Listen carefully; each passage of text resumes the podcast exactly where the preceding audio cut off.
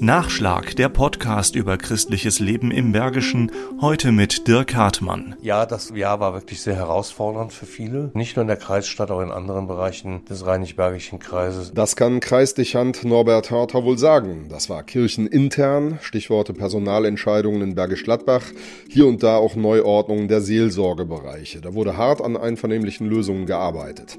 Das nimmt Hörter äußerst ernst, aber emotional deutlich mehr trifft ihn der Krieg im Heiligen Land. Land. Ich war früher sehr häufig dort und ich lese von Raketenangriffen auf der Westbank in Emmaus-Kobebe, kriege eine E-Mail von der dortigen Leiterin des Altenheims für palästinensische Frauen. Das trifft mich schon, weil ich halt einen Teil der Menschen da auch kenne. Vaters oberbergischer Amtskollege Christoph Bersch hat sich vor dem Hintergrund zusätzlich zum Krieg in der Ukraine gerade an Weihnachten in diesem Jahr traurige Gedanken machen müssen. Das Lied der Engel, die eine große Freude an Weihnachten verkünden, Sünden wird überlagert von Missklängen und findet immer weniger Gehör. Bersch musste sich daneben in 2023 auch wieder mit einem schon länger bestehenden Trend direkt vor der eigenen Haustür beschäftigen. Innerkirchlich machen sich die noch einmal höheren Austrittszahlen von Christen bemerkbar und mich sehr nachdenklich. Also, was tun? Wie ist der Trend aufzuhalten? Norbert Hörter setzt auf Entgegenkommen. Den Menschen nicht fordernd begegnen, sondern einladend. Ohne Vorschriften, ohne Restriktionen Restriktionen, ohne Kontrolle, ohne moralische Besserwisserei.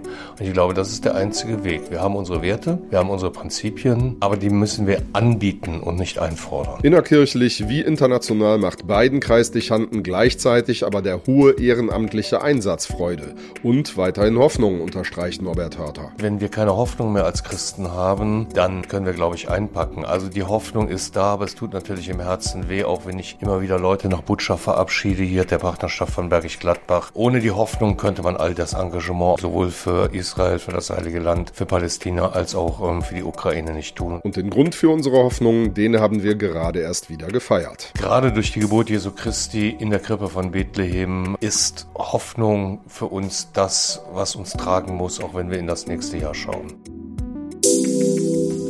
Nachschlag Christliches Leben im Bergischen ist ein Podcast des katholischen Bildungswerkes im Rheinisch-Bergischen Kreis.